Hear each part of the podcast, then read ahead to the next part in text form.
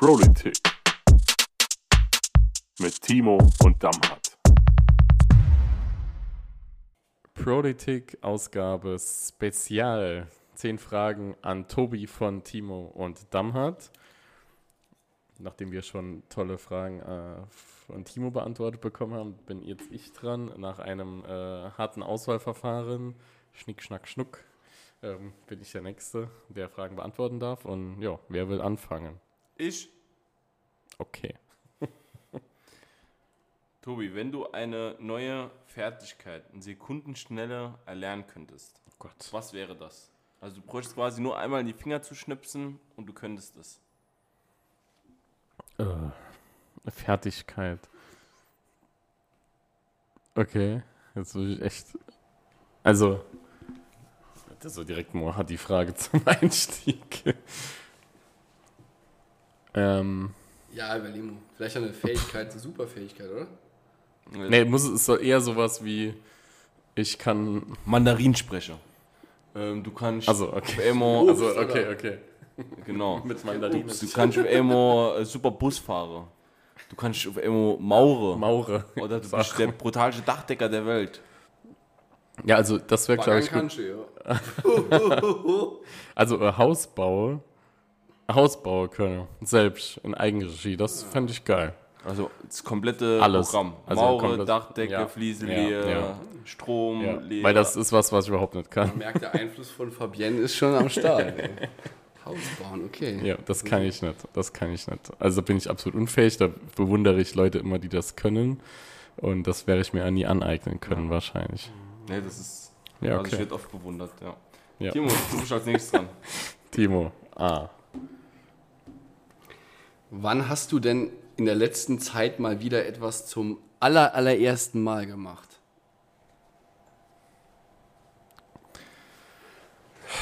Zum ersten Mal gemacht. Hm. Ne, ich habe äh, vergangene Woche zum ersten Mal einen Flächentarifvertrag verhandelt. Oh, das ist... Wow, wow, Ich äh, sah da mal vielleicht ein, zwei Sätze dazu, weil das war ja ein sehr, sehr erfolgreicher ja, in es ging. Ja, es ging um das äh, Bäckerhandwerk im Saarland, ca. 4000 Beschäftigte. Und äh, ich durfte die Verhandlungsführung übernehmen für dieses Tarifgebiet im Saarland mit der Bäckerinnung quasi als Gegenseite. Und ja, wir haben vorab gefordert Inflationsausgleich, der liegt ungefähr so bei 7%, äh, und äh, Mindestlohnabstand der unteren Gruppen. Bäckerhandwerk ist jetzt bekanntlich nicht gerade die High-Intensity-Lohnbranche, ähm, aber wir haben es damit geschafft, Lohnerhöhungen von sieb- 7 bis 17 Prozent äh, zu erzielen, über alle Gruppen hinweg. Also jeder profitiert und jede.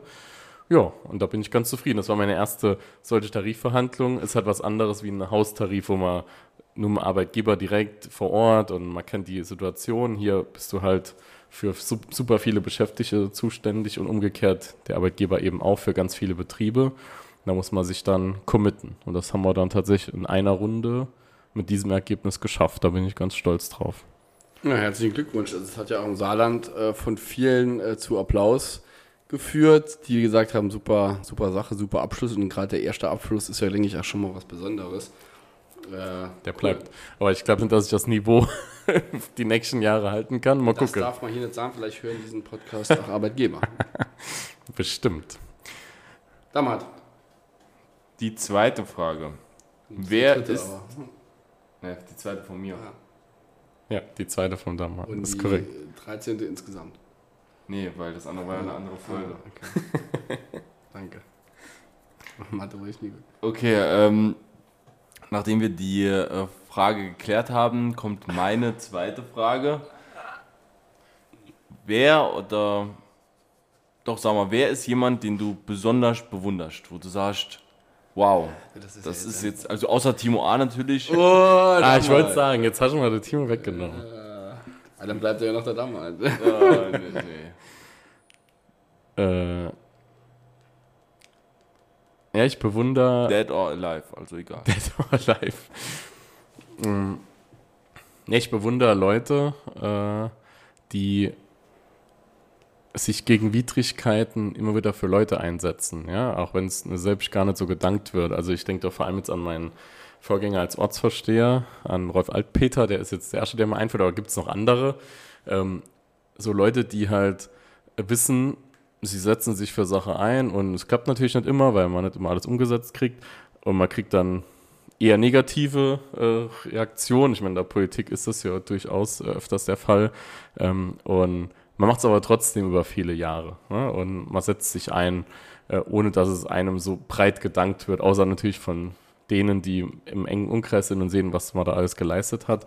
Und dass es aber Leute gibt, die sich immer nochmal nach vorne stellen und Verantwortung übernehmen und eben nicht die Nörgler sind, sondern das Positive hervorheben.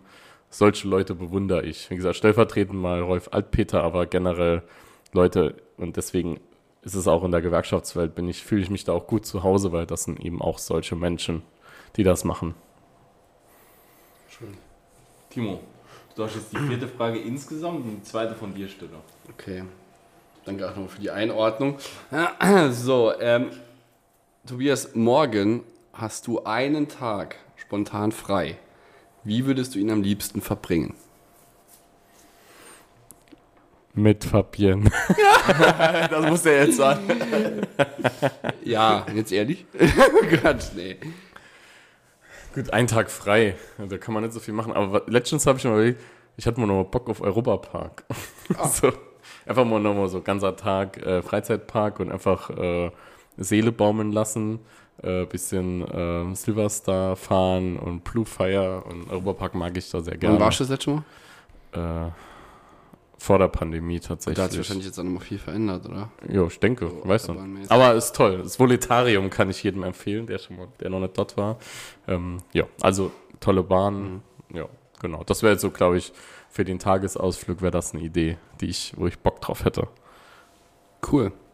Damals, dann äh, deine dritte Frage, insgesamt sechste Frage und immer alles zusammen zur 16. Frage. Fünfte Frage, aber okay.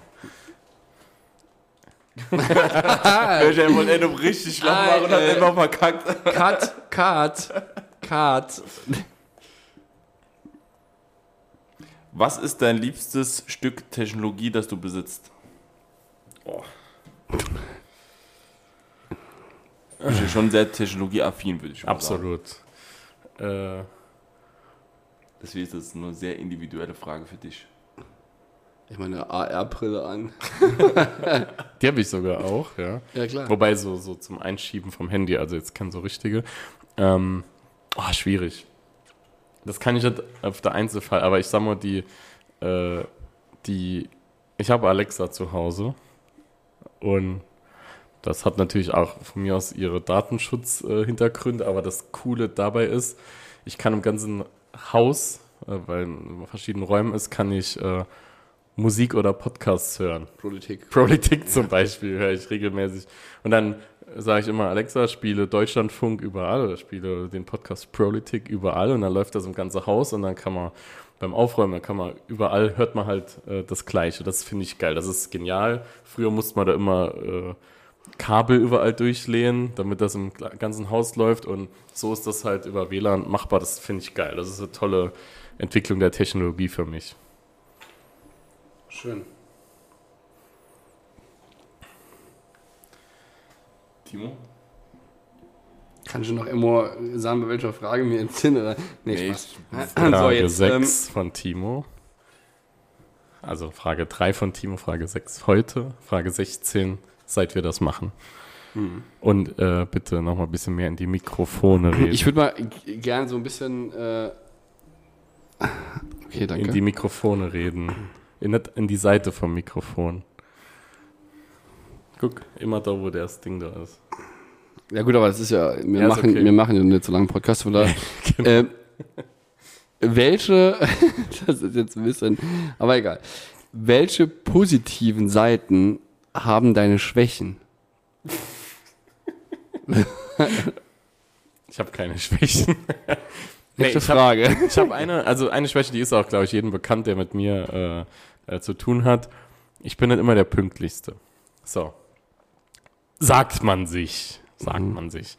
Ähm, aber Damals denkt sich, wieso? Nee, ich habe nur gerade gedacht, da haben sich die richtige drei getroffen, Hä? was Pünktlichkeit angeht.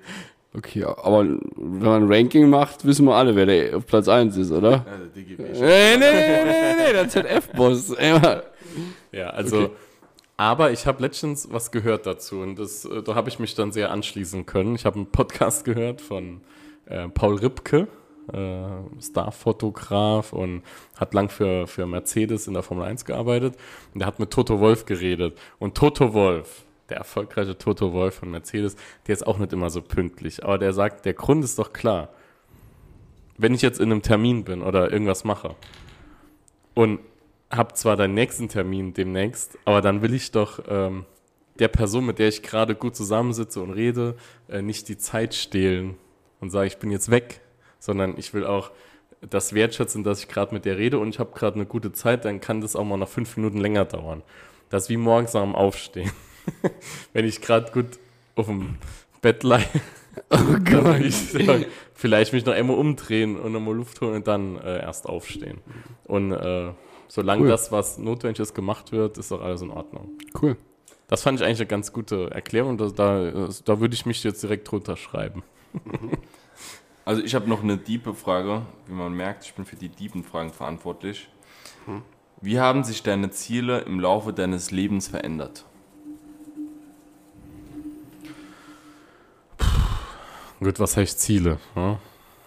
Also ich habe schon immer den, das Bedürfnis gehabt, mich mit Menschen und für Menschen einzusetzen. Das hat schon in der Schule als, als Klassesprecher, Schülersprecher später auch äh, begonnen. Also war der Weg zur Gewerkschaft und auch schon auch irgendwie in die Kommunalpolitik schon passend. Ähm, das hat sich eigentlich nicht viel verändert. Ne, es hat sich vielleicht verändert der Blick drauf, wie man das erreichen kann oder muss. Nämlich, dass das halt nur zusammengeht, wenn man mit Leuten redet, wenn man Lobbyarbeit für die gute Sache macht. Dass das halt wichtig ist und das eine Grundlage von allem ist. Ich glaube, das hat sich noch ein bisschen, der Fokus drauf hat sich verändert, aber die Ziele an sich, was ich im Leben erreichen möchte, eigentlich nicht.